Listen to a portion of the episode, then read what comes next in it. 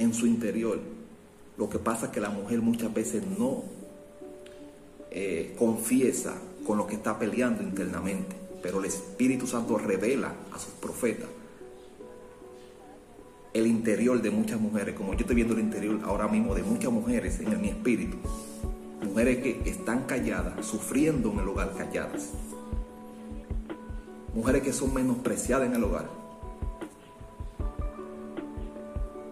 mujeres que, que sus esposos la tienen como un cero izquierdo, un cero a la izquierda, que entienden que ellas solamente están para cocinar y planchar,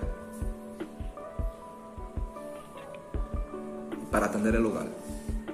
La mujer es una columna en el hogar. Si la mujer está mal, está triste, muchas cosas no fluyen en el hombre de Dios que tiene que predicar, o en el hombre de Dios que Dios usa. Tal vez, tal vez tú eres el que Dios usa en la casa, pero cuando la mujer está mal emocionalmente, cuando la mujer está triste en su espíritu, el mundo espiritual eh, lo identifica y hay cosas que no pueden fluir en el hombre de Dios, con lo que el hombre de Dios está declarando.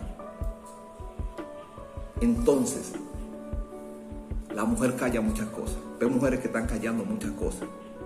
Veo mujeres que están sufriendo calladas, que están peleando con algo interior, con una depresión, con una ansiedad. Mujeres que, que todos los días tienen que levantarse a luchar. Esa mujer hay que valorarla, esa mujer hay que honrarla, esa mujer hay que orar por esa mujer.